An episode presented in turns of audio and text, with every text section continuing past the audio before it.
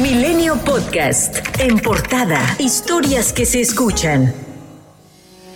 A dos semanas de reportarse el primer caso de coronavirus de Omicron en México, la base de datos GISAR contabiliza 25 contagios de esta variante. Alejandro Sánchez, investigador del Instituto de Biotecnología de la UNAM, detalló que se trata de 15 hombres y 10 mujeres, de los cuales 16 fueron muestreados en la Ciudad de México, 6 en el Estado de México y 3 casos en Tamaulipas. De acuerdo con la Secretaría de Salud, en 24 horas, México sumó 716 nuevos casos de coronavirus virus y 58 muertes, con lo que se acumulan 3.934.102 contagios y 297.916 defunciones. La Bolsa Mexicana de Valores cayó al cierre de la sesión de este lunes por un incremento de la aversión global al riesgo debido a preocupaciones de nuevas restricciones ante el rápido avance de la variante de coronavirus Omicron, mientras que la Organización Mundial de la Salud llamó a todos a una toma de conciencia a escasos días de las festividades de fin de año, señalando que es mejor cancelarlas y celebrar la vida mañana.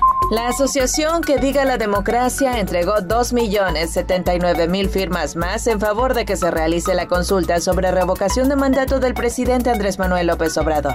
Con ello, ya se superó el límite requerido por el Instituto Nacional Electoral. La presidenta de la asociación, Gabriela Jiménez Godoy, señaló que los 6.8 millones de firmas representan un número mayor que muchos de los votos obtenidos por diversos partidos políticos en las elecciones de junio pasado después de que el presidente López Obrador advirtió que no importa que demore la realización de la revocación de mandato, siempre y cuando se realice antes de las elecciones del 2022, la jefa de gobierno de la Ciudad de México, Claudia Sheinbaum, se adhirió a esta consideración y recalcó que lo importante es que no se soliciten más recursos para la consulta. Ellos ponen como pretexto, así lo digo como pretexto, que requieren más recursos. Sin embargo, el Instituto Nacional Electoral pues no ha hecho un programa de austeridad acorde con los tiempos del país, recibe pues muchos miles de millones de pesos y creemos que con este recurso que tiene pues puede distribuirse eh, adecuadamente para poder eh, realizar esta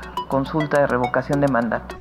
Por su parte, el consejero presidente del INE, Lorenzo Córdoba, acusó que hay quienes mienten y descalifican vulgar y arbitrariamente ante el desconocimiento del costo real de una consulta de revocación de mandato, o incluso sabiéndolo, por lo que detalló nuevamente en su cuenta de Twitter el por qué la revocación de mandato cuesta más de 3.800 millones de pesos. Por su parte, el consejero Uki Espadas indicó que por ley, el INE no puede instalar menos casillas previstas para la revocación de mandato por lo que si el instituto decidiera mañana instalar 50.000 casillas, se estaría violando flagrante la ley. Mientras, el presidente nacional de Morena, Mario Delgado, advirtió que la movilización será clave para lograr que la democracia participativa, como el ejercicio de revocación de mandato, sea una realidad en el país. Y el senador del grupo parlamentario del PRD, Juan Manuel Fósil, dijo que de mantenerse la negativa de dar los recursos necesarios al instituto para la consulta, lo que se está buscando es asfixiar al INE para que ya no funcione, lo que significa, dijo, un atentado a la democracia y a la libertad por parte de Morena y del presidente de la República.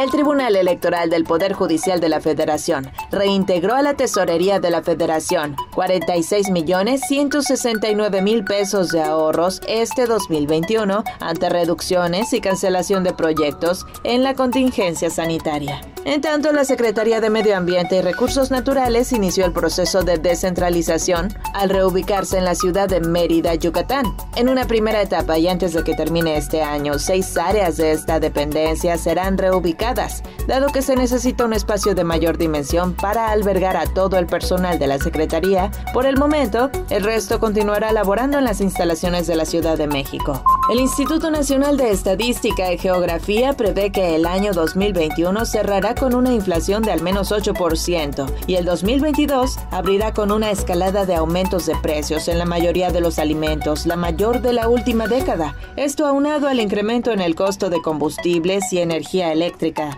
La titular de la Secretaría de Economía, Tatiana Cloutier, celebró que diversos senadores de Estados Unidos se manifestaran en contra de la iniciativa denominada Build Back Better Act, la cual busca otorgar créditos fiscales a vehículos eléctricos hechos en ese país, la cual sería discriminatoria para México y Canadá. Los cuerpos de dos migrantes de Guatemala y cuatro de República Dominicana, fallecidos el 9 de diciembre al volcarse el tráiler que los trasladaba en Chiapas, fueron entregados a sus familiares para su repatriación. Hasta el momento suman 10 los cuerpos repatriados tras el accidente, que dejó 56 víctimas mortales, mientras el Instituto Nacional de Migración informó sobre el rescate humanitario de 114 personas migrantes, en su mayoría de origen cubano y venezolano.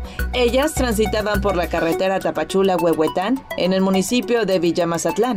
Los infantes y las personas que viajaban en familia quedarán bajo los cuidados del Sistema para el Desarrollo Integral de la Familia. Un juez de control vinculó a proceso a cuatro personas relacionadas con Esteban Méndez Durán, alias El Ojos, quien presuntamente es líder del grupo de la Unión de Pito, mismo que hoy opera como un brazo del cártel de Jalisco Nueva Generación en la Ciudad de México, particularmente en la venta de droga. En Palacio Nacional, el presidente Andrés Manuel López Obrador se reunió con el nuncio apostólico Franco Coppola, quien a partir del 15 de enero será el representante del Vaticano en Bélgica. Coppola envió una carta a los obispos de México en la cual anunció que se quedará en el país lo que resta del 2021 y presidirá la tradicional misa que celebra el nuncio apostólico el primero de enero del 2022 en la Basílica de Guadalupe. Milenio Podcast.